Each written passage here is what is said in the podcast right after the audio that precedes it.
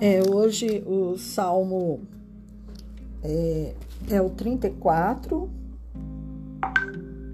que é salmo de Davi, quando ele mudou seu comportamento diante de Abimeleque, que o dispensou e ele partiu.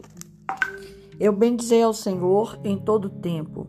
Seu louvor estará continuamente na minha boca. Minha alma a se gloriar no Senhor. Os humildes ouvirão isso e ficarão felizes.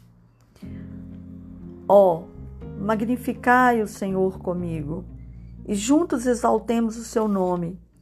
Eu busquei o Senhor e ele me ouviu e me livrou de todos os meus medos.